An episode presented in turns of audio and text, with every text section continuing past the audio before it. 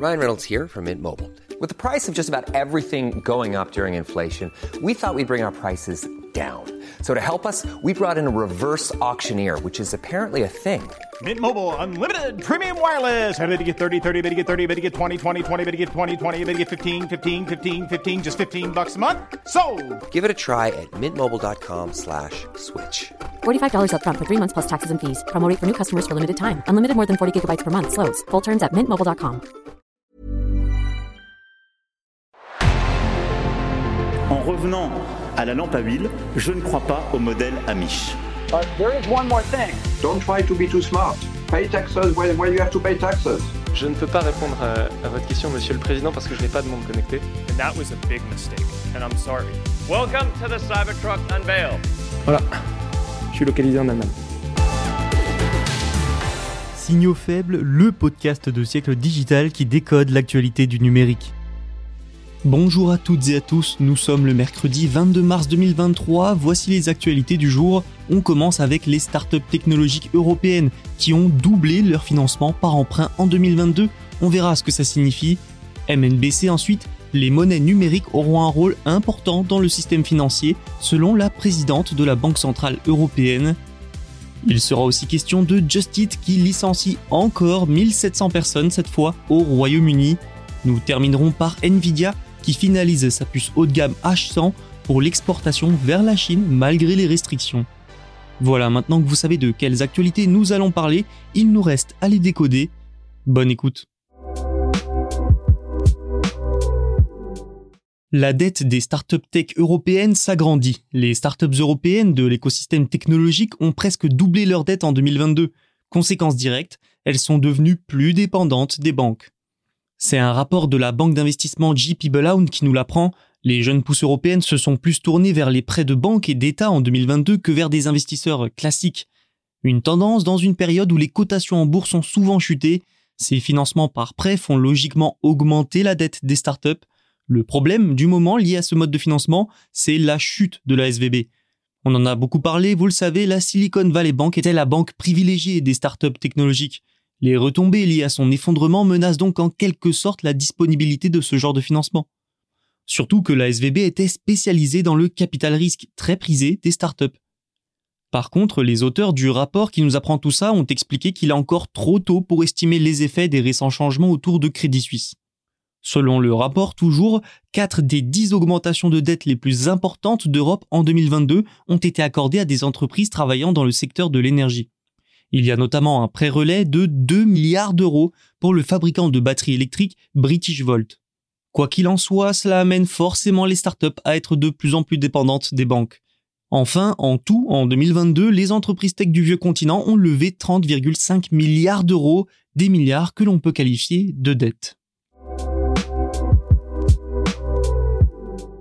Les monnaies numériques de banque centrale, les MNBC, joueront un rôle important dans le système financier. C'est en tout cas l'avis de plusieurs dirigeants de banque centrale et de Christine Lagarde, présidente de la BCE, la Banque centrale européenne. Cette dernière s'est exprimée au sommet de l'innovation de la Banque des règlements internationaux. Oui, c'est un peu long comme nom. La présidente de la BCE a expliqué que les MNBC peuvent servir de point d'ancrage important pour la politique monétaire dans plusieurs cas spécifiques, notamment quand l'utilisation des billets physiques diminue. Les paiements en MNBC ont d'ailleurs triplé ces dernières années et se sont accélérés pendant la pandémie. Selon Christine Lagarde, un euro numérique permettrait aussi de sauvegarder l'autonomie du système de paiement européen. Comme une sécurité en cas de défaillance du liquide, oui, mais elle fait également référence à un système plus souverain. Je la cite, quand vous regardez votre portefeuille et que vous regardez votre téléphone, vous réalisez très vite que ces moyens de paiement ne sont pas nécessairement européens. Un euro numérique, ce serait donc l'occasion de développer un système de paiement entièrement numérique et européen, pour plus d'autonomie donc et de souveraineté. En octobre 2023, la BCE devrait justement terminer une enquête de deux ans sur la création d'un euro numérique. Et la BCE n'est pas seule sur le coup, évidemment, et elle est même loin derrière d'autres pays. Il y a par exemple le Royaume-Uni qui se penche actuellement sur une MNBC, mais aussi et surtout la Chine. L'Empire du Milieu veut démocratiser son yuan numérique, déjà en phase d'essai dans plusieurs grandes villes. Alors par contre, selon François Villeroy de Gallo, le gouverneur de la Banque de France, ne vous attendez pas à ce que les banques centrales ouvrent des comptes privés au grand public ou aux petites et moyennes entreprises. Selon lui, la gestion de l'argent sera toujours un partenariat public-privé. Au final, les MNBC, selon cette vision, seraient surtout là pour compléter l'argent physique et le remplacer en cas de crise. Une MNBC peut en effet rationaliser et accélérer les paiements transfrontaliers. Aussi, je l'ai dit, en cas de crise, les MNBC peuvent être un refuge, une alternative à l'espèce. Prenons l'exemple du Nigeria actuellement. Le pays est confronté à une grave crise économique et institutionnelle, entre autres, ainsi et surtout qu'à un effet de démonétisation. De plus en plus de citoyens n'ont plus accès à de l'argent liquide, et les régulateurs rationnent en quelque sorte l'accès à l'argent, alors que le liquide représente pourtant 90% des transactions dans le pays africain. Par conséquent, nombreux sont ceux à se précipiter sur l'INERA, la MNBC du pays. Pour vous donner une idée, la valeur des transactions INERA a augmenté de 63% pour atteindre 22 milliards de NERA, c'est l'équivalent de 47,7 millions de dollars. Le nombre de portefeuilles a également bondi pour atteindre 13 millions. C'est simple, c'est un x12 par rapport aux données d'octobre 2022. On le voit, les monnaies numériques de banque centrale ont de l'avenir, mais peut-être pas de la façon dont on s'y attend. Nouveau virage commercial pour Justit. Le géant de la livraison va supprimer 1700 emplois au Royaume-Uni. Justit était notamment connu pour son modèle plus vertueux vis-à-vis des livreurs. Au lieu du statut de travailleur indépendant, précaire et qui ne donne pas accès à certains droits, la société a affirmé il y a quelques années vouloir passer ses livreurs au statut de salarié, de CDI en France par exemple. Sauf que voilà, ça ne s'est pas passé comme prévu. Plusieurs centaines de livreurs salariés en France ont rapidement été licenciés. Cette fois, c'est au tour de nos voisins d'outre-Manche d'y passer. Mais surtout, c'est un signe de plus que l'entreprise prend un nouveau virage et va mettre fin à son modèle de salariat. Et oui, c'est le grand retour aux travailleurs indépendants pour la partie britannique. Le but Retrouver en efficacité et économiser des coûts dans une période où la demande baisse dans ce secteur. Pourtant, au sein de l'Union européenne, la société a longtemps plaidé en faveur d'un changement dans le statut des travailleurs de plateforme.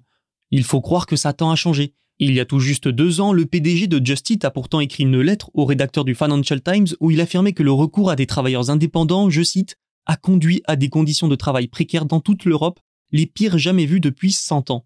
Bon, il a dû changer d'avis. Hein. Le timing peut interroger aussi. La tendance n'est pas vraiment au maintien du statut d'indépendant, encore moins à son retour.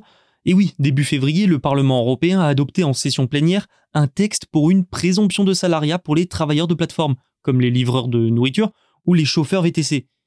Le chemin pour l'adoption d'un texte définitif est encore long, mais avec ça, les travailleurs seraient automatiquement considérés comme des salariés, charge ensuite à la plateforme de prouver qu'ils sont indépendants. En fait, Justit estime que pour que son modèle fonctionne, il faut, je cite, des règles de jeu équitables, et donc que les concurrents comme Uber soient également soumis au salariat, un problème que résoudrait justement une présomption de salariat. Notons enfin que les livreurs touchés par les licenciements au Royaume-Uni se verront offrir 6 semaines de salaire. Reste à voir désormais si l'Union européenne adoptera bien en 2023 une présomption de salariat et si ça poussera des voisins comme le Royaume-Uni à lui emboîter le pas. Terminons en parlant semi-conducteurs, ça faisait longtemps.